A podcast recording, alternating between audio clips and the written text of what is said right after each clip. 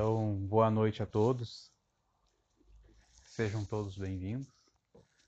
Materialmente, fisicamente somos poucos, espiritualmente somos muitos. E que os nossos irmãos que não puderam chegar possam receber também as bênçãos né, da casa e com certeza são sempre protegidos pelo nosso mentor espiritual.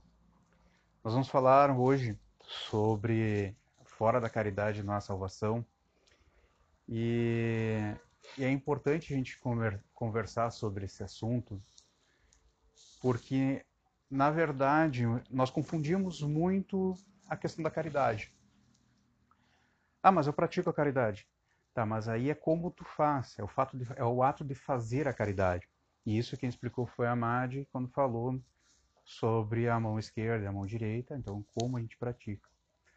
Ah, mas eu sou muito caridoso. A gente falou, a dona Marilene semana passada falou sobre o honrar o pai e a mãe. É pessoas mais caridosas de receber um espírito para que ele possa dar continuidade na evolução.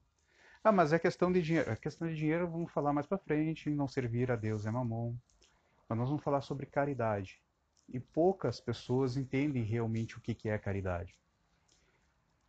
E o mais gravoso nisso é que poucos espíritas também entendem o que é caridade. A gente precisa pegar a essência das palavras, entender um pouco mais. Ah, nesse capítulo, ele fala é, o que, que, é preciso para ser salvo, né, através da parábola do bom samaritano.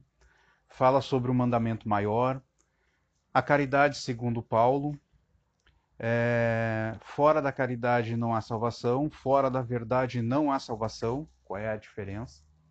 É uma das coisas que a gente pode encontrar aqui. E nas instruções dos Espíritos, fora da caridade não há salvação. Nós precisamos compreender muito bem essa questão. Para essa exposição, para quem gosta de livro pequeno, eu trouxe, foi base, tá? é, o Evangelho por Emmanuel, segundo Paulo, Aí eu usei por base ele.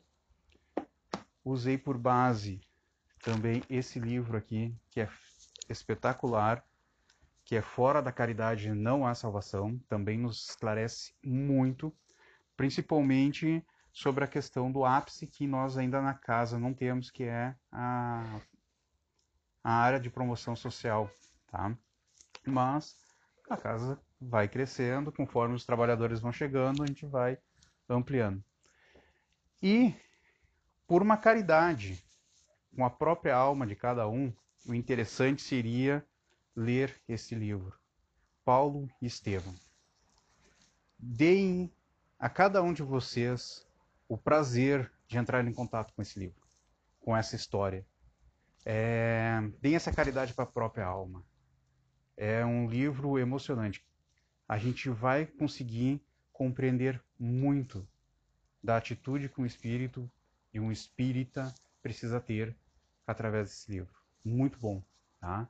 É, Para quem gosta de novelas e se emocionar com as novelas, com esse livro vai se emocionar muito, tá?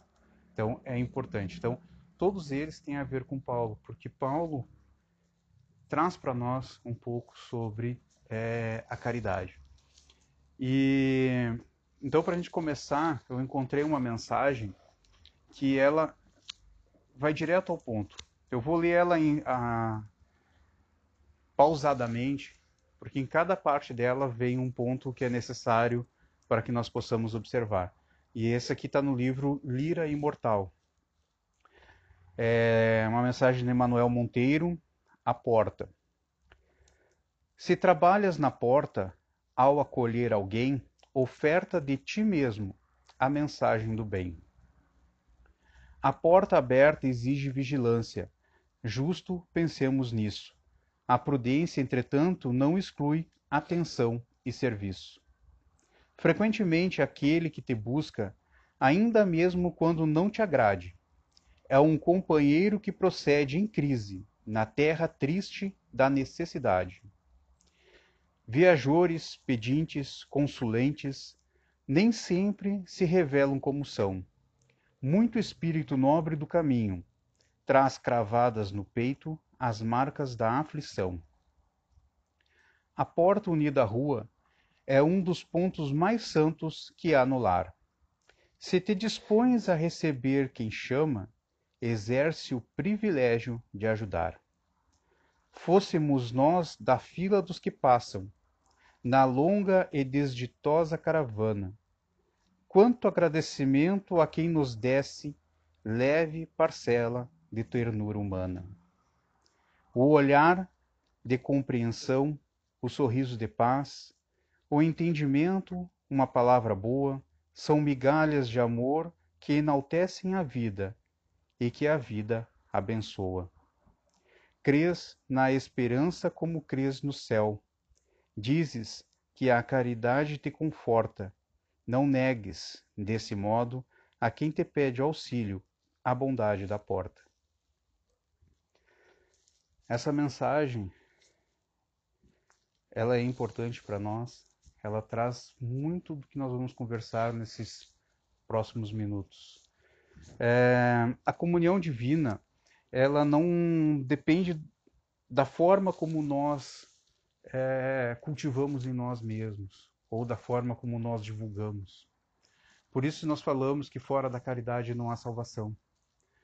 É, independente do culto que a gente professa, e nós estávamos conversando um pouco ali fora agora sobre isso, independente da situação onde nós estivermos, não é aquele que honra mais o Pai, ou que defende a sua doutrina, que será salvo.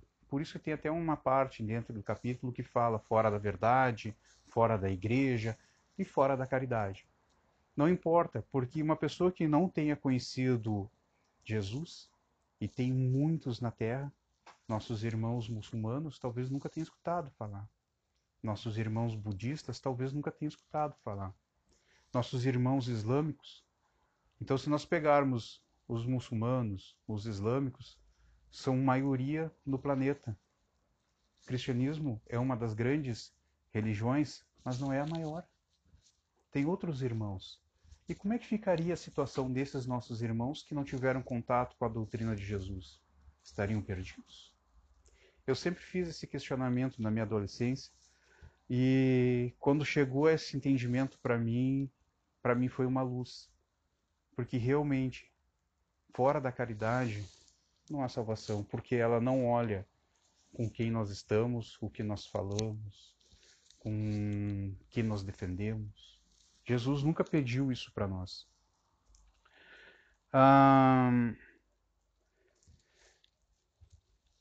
nós também conversamos ali fora um pouquinho porque nós estávamos falando sobre essa questão da caridade e nós muitas vezes não queremos ter contato com o outro porque eles são diferentes de nós, eles pensam outras coisas. Mas tem uma coisa que une todas as religiões. Algumas discutem que o ritual deveria ser desse jeito, outras discutem que o ritual deveria ser daquele outro jeito. Mas existe uma coisa que une, que é o amor. Todas elas querem o desenvolvimento dos seus é, discípulos, mas da forma que eles entendem. Mas nós podemos nos aproximar é, entre todos e conversar entre todas naquela parte que nos une. E nós acabamos valorizando demais aquilo que nos separa. Nós temos que aprender a aproximar. E olha a bênção que é nascer no Brasil. Múltiplas, múltiplas religiões, múltiplas crenças, várias formas de expressar a sua crença. Nós temos uma oportunidade de ouro. Não é assim. E não é muito longe daqui que não é assim. Então é uma benção a gente poder é, expressar a forma como nós acreditamos. É, existe no mundo aproximadamente 7 mil idiomas. Tá? Linguagens diferentes, dialetos, aproximadamente. O homem que mais fala aí parece que foi no Guinness Book, foi colocado com 64 idiomas que ele consegue falar. Existe um que estuda 84, mas mesmo assim está muito longe, muito longe. E de tempos em tempos vem traduções e que muitas vezes elas vêm é, faltando um, a profundidade, a essência. E eu sou uma das pessoas que eu não dou muita bola para troca de palavras há um tempo, quando nós começamos na doutrina dos espíritos, se falava em DIGE, que era Departamento da Infância e Juventude. Aí foi passando os tempos, o pessoal achou que era melhor adaptar, botar um AIGE, que é a área da infância e juventude. E muitas das vezes a gente está dentro de uma conversa, num debate, num, num diálogo espírita, e a gente acaba falando DIGE, porque a gente aprendeu assim, não né, aprendemos é a outra pessoa para dizer que a gente está errado, para dizer que sabe mais, acaba apontando, não, mas não é DIG, é a IG. É, só trocou a palavra, mas a essência é daquela é a mesma. Mas para alguma, algumas coisas, para algumas palavras é importante nós pegarmos realmente a essência. E quando foi traduzido para o português, tinham duas palavras que diziam a mesma coisa. Uma delas era filia e a outra era ágape. As duas querem dizer amor. E quando foi traduzido para o português, ágape foi traduzido como caridade e filia como amor. Tá, mas qual é a diferença? Se já que as duas querem dizer amor, por que, que uma foi por caridade? Porque na essência quer dizer outra coisa. Filia é aquele amor horizontal. É aquele amor que nós sentimos pela esposa, pelo filho, pelo animal, pelo lugar onde a gente está, é aquele amor da terra. Esse é o filia. E quando ele é traduzido como caridade, ágape, é o amor transcendental. É aquele amor que transcende a esposa, o filho, o animal. É aquele amor que Jesus sentia por nós. Essa é a tradução. Por isso que ele chega para nós como caridade. E é muito fácil, muito fácil, é muito comum nós ouvirmos dentro de exposições da doutrina espírita que caridade é o amor em ação. E realmente, porque aquele amor terra a terra é o amor egoísta. É aquele amor da posse, é aquele amor do que é meu. É o amor do orgulho, eu não posso perder. Mas a caridade, ele transcende isso. A transcende é, e nos liga a Deus, ele passa dessa questão. Não é só a questão do meu filho, só da minha esposa. Vai além disso. Por isso é importante a gente entender a questão da caridade. Tá, mas se tem aproximadamente 7 mil idiomas, e agora eu já entendi que tem o amor horizontal, o amor é, transcendental, qual o idioma dos espíritos? Como é que eles se comunicam? Mais para frente, nessas palestras que nós estamos fazendo sobre a, o Evangelho, nós vamos chegar e vamos falar sobre isso também. Mas para que em breves é, palavras eles se comunicam através do pensamento. É pelo pensamento que é criado que nós nos comunicamos e eles entram em contato com nós. E nós podemos manter esse diálogo desde que nós tenhamos o coração calmo, sereno e pronto para ouvir. Mas nós não estamos, muitas vezes a gente está muito atucanado com as nossas tarefas do dia a dia. E é importante nós termos esse contato. Uh, essa questão do filia, do amor horizontal, que a gente só vê o dia a dia, tem uma história que aconteceu com nós, nós estávamos num trabalho e chegamos para um irmão e entregamos para ele, nós conhecíamos ele, assim, já da, daquele ponto ali, coisa e tal, sabíamos o nome dele, conversamos com ele, entregamos o, o prato para ele. E ele olhou para nós, dentro das condições dele, olhou. E hoje não tem fotinho, hoje não tem fotinho. E nós, nós nunca batemos foto. Mas o que, que aconteceu? Provavelmente alguém passou antes, ou um outro dia, falou com ele, mas tinha que bater a fotinho. Porque é aquele amor, não, eu faço porque eu quero aparecer, eu faço porque eu quero demonstrar. Então a gente pegou assim, a gente nunca. Hoje a gente não trouxe, esquecemos a câmera. Né? Então nós falamos assim, então a gente tem que ter esse cuidado desse amor horizontal. É... Um outro ponto que nós precisamos entender, a questão da fé. A fé ela pode ser traduzida como confiança, mas a gente tem que ter cuidado com a confiança também. Porque a confiança por si só, ela pode nos levar a tomar decisões erradas. Eu estou muito confiante no meu ser eu confio tanto no meu exército que eu vou pegar, vou invadir o terreno do outro. Temos que ter muito cuidado. A confiança ela pode nos perder. Então a gente tem que ter um equilíbrio. A fé, ela é importante, mas é a fé em si, a fé em Deus, fé na vida. Então ela precisa ter um ponto de equilíbrio, alguma coisa que nos tire do eixo material e nos puxe novamente para o eixo espiritual, para equilibrar a força, tá? Assim mesmo, a questão da ciência. Ninguém nega a importância da ciência nos dias atuais. Não, tem gente que nega sim, né? Mas a gente valoriza muito mais do que era valorizado no passado. Então, mas só ciência por ciência, ela é capaz também de fazer o mal. Se a gente for analisar, muitas das tecnologias que nós usamos hoje foram desenvolvidas com a intenção primária de atacar, de poder dominar. Uma delas, a beleza que nós hoje tanto cultivamos na internet. É um exemplo. GPS que nós usamos tanto no nosso dia a dia. Tudo isso teve um princípio, uma ideia bélica. Depois que vai sendo popularizado, depois que vai sendo investigado. Então a ciência por ciência, por si só, ela já nos conduz para um lado errado. Nós precisamos ter um outro contraponto. Nós precisamos ter alguma coisa que nos tra traga de novo para o equilíbrio. E nós precisamos observar muito isso. Ah, quantos de nós gostaríamos de falar com os espíritos? Quantos de nós já alimentamos essa ideia? Ah, eu gostaria de falar com a minha mãe, eu gostaria de. Ah, se eu tivesse os poderes de Chico Xavier, de Valde Franco, eu falaria com todo mundo. Se possível, até escreveria alguns livros. Mas cuidado, porque o mediunidade por mediunidade nos leva ao charlatanismo. Aí algum apresentador de TV pode nos chamar. Não, então já que tu é tão bom assim, vem aqui. E aqui na minha frente tu vai fazer que daí eu vou acreditar. Tomé faz lá atrás, tempo de Jesus. E o que, que Jesus respondeu? Olha, tu tá vendo, mas bem-aventurado aquele que não vê e acredita.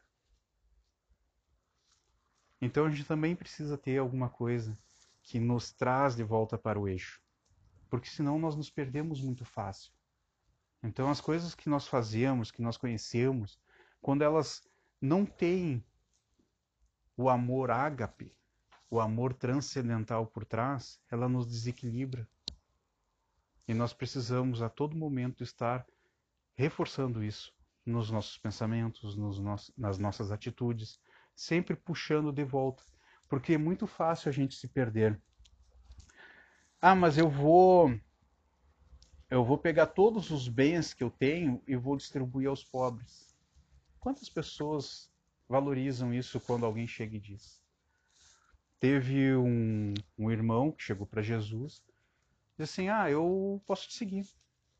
Né? Ele chegou lá, olha, estava lá o Jesus caminhando, ó, eu já cumpro todos os deveres, todos os mandamentos de Moisés, eu posso te seguir. Já cumpre tudo? Então faz o seguinte, volta lá e vende todos os teus bens e me segue. Ah não, para aí. Não estou preparado para isso então. E acabou se saindo, saindo não voltou mais. Não voltou naquela encarnação, né? Por quê? Porque a gente se apega muito. Então, para ter um apoio da sociedade ou daqueles que estão à nossa volta, muitas vezes, não, eu vou começar a doar. Mas está doando muitas vezes do supérfluo. Ou daquilo que não tem muita importância. Então, para nós, uma doação pode ser muito dura. Para o Bill Gates, doar alguns milhões pode não ser nada. E o que, que nós estamos doando, na verdade? É, nós precisamos puxar nesse eixo a questão da compreensão. Compreender a essência do ensinamento de Jesus, compreender a essência do que, que é esse amor transcendental. O que, que é esse amor que transcende a nossa realidade, que transcende a nossa união mais próxima à nossa visão, os nossos sentimentos. Nós precisamos disso aí. É colocar o coração em tudo que fizer, revestir de amor as ações e influenciar o irmão sem que ele se sinta obs obscurecido, sem que ele se sinta incomodado. Nós precisamos colocar o amor em tudo que nós fazemos, mas o nosso irmão não pode se sentir constrangido. Isso faz uma grande diferença, porque a partir do momento que a gente constrange o outro, está tendo algum probleminha de entendimento. Está faltando compreensão, provavelmente do nosso lado. E quando nós fazemos isso, muitas vezes a gente está esperando dele uma reação. E se a gente está esperando, talvez a gente não tenha compreendido ainda o que, que é caridade. Caridade é o amor transcendental. Ele não pode esperar nada.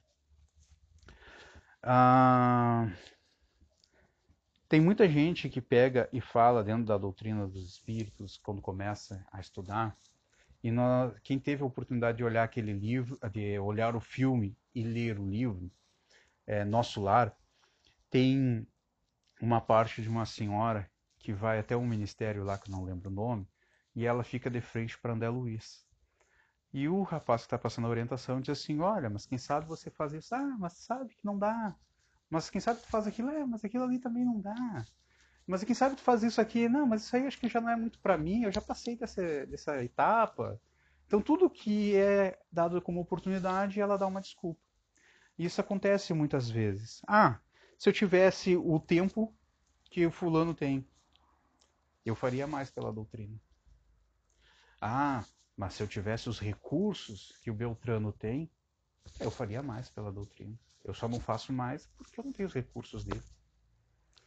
Ah, se eu tivesse o conhecimento, eu até faria uma exposição, mas se eu tivesse conhecimento, já que eu não tenho conhecimento, né, então eu não vou, não vou nem me meter. É, se eu tivesse as habilidades para fazer, capinar um pátio, eu faria, mas não dá para fazer. Isso é inveja muitas vezes. Porque a gente está olhando para o outro e não para si. Ah, eu tenho um pouco conhecimento, mas com pouco conhecimento que eu tenho, o que, que eu posso fazer?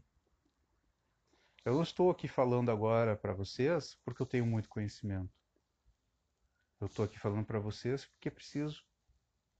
É preciso aquilo ser transmitido a mensagem de Jesus.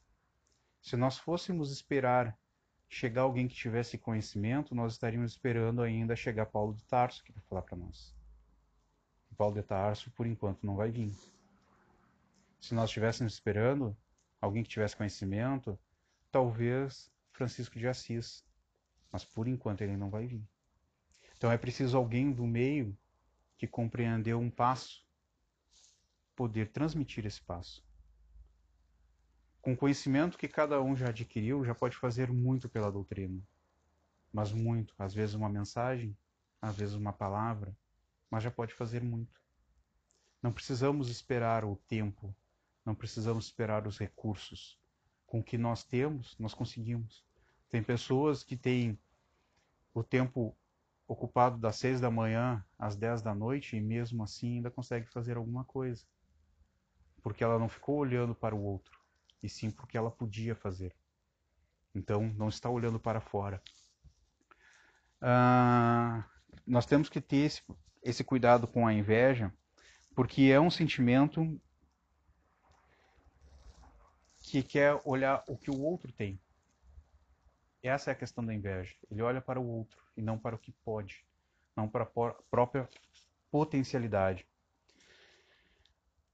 Vamos falar um pouquinho sobre a questão do orgulho que é o contrário da caridade. Orgulho, a soberba.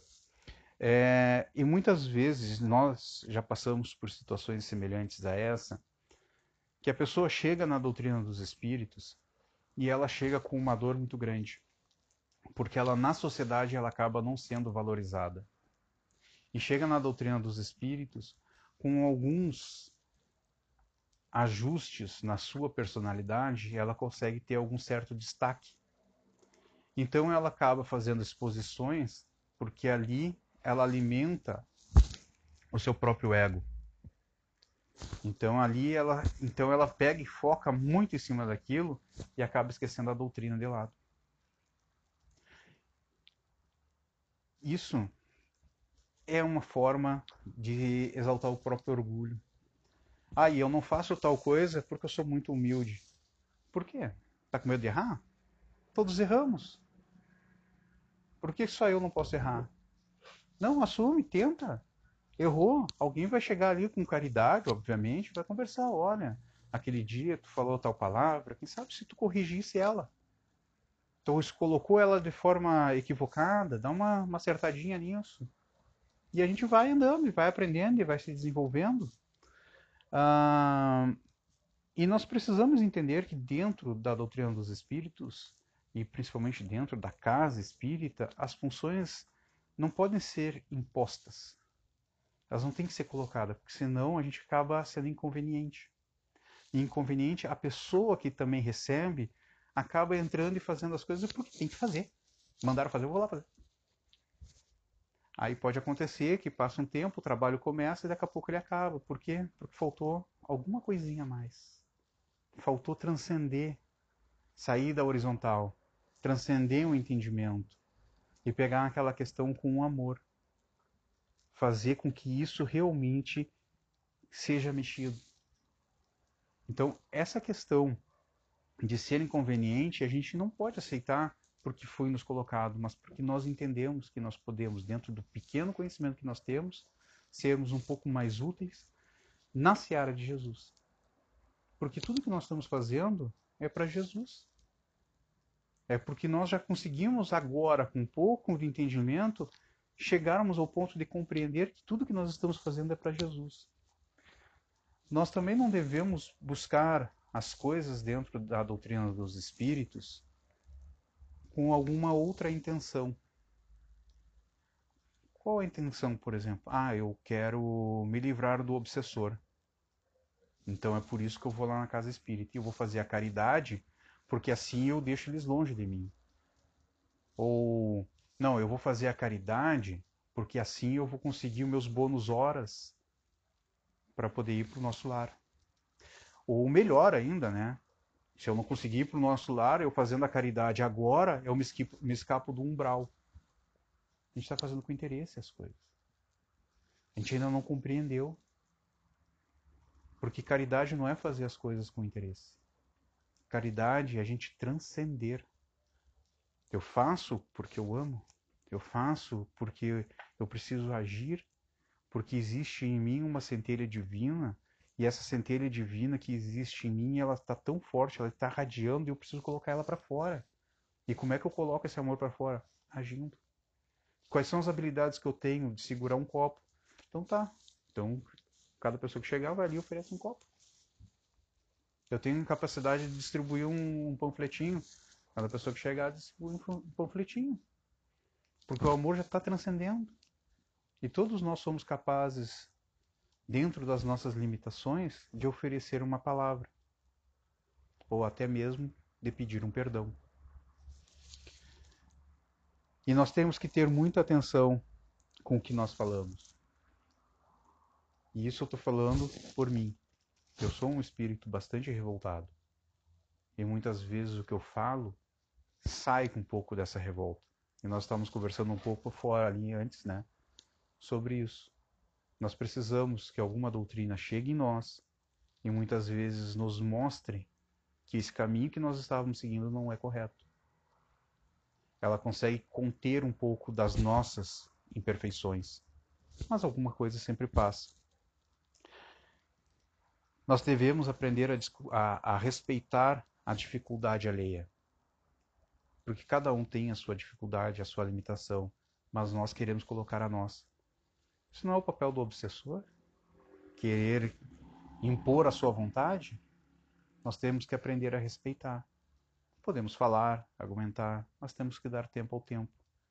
Ou Deus impôs a vontade dele, ou ele está nos dando chance toda hora da gente recomeçar. Jesus impôs a vontade dele? Não. Ele está intercedendo a Deus por cada um de nós. Porque cada falha, Jesus chega lá e diz: Oh, meu Pai, perdoa, não sabe o que está fazendo. Todo momento é isso.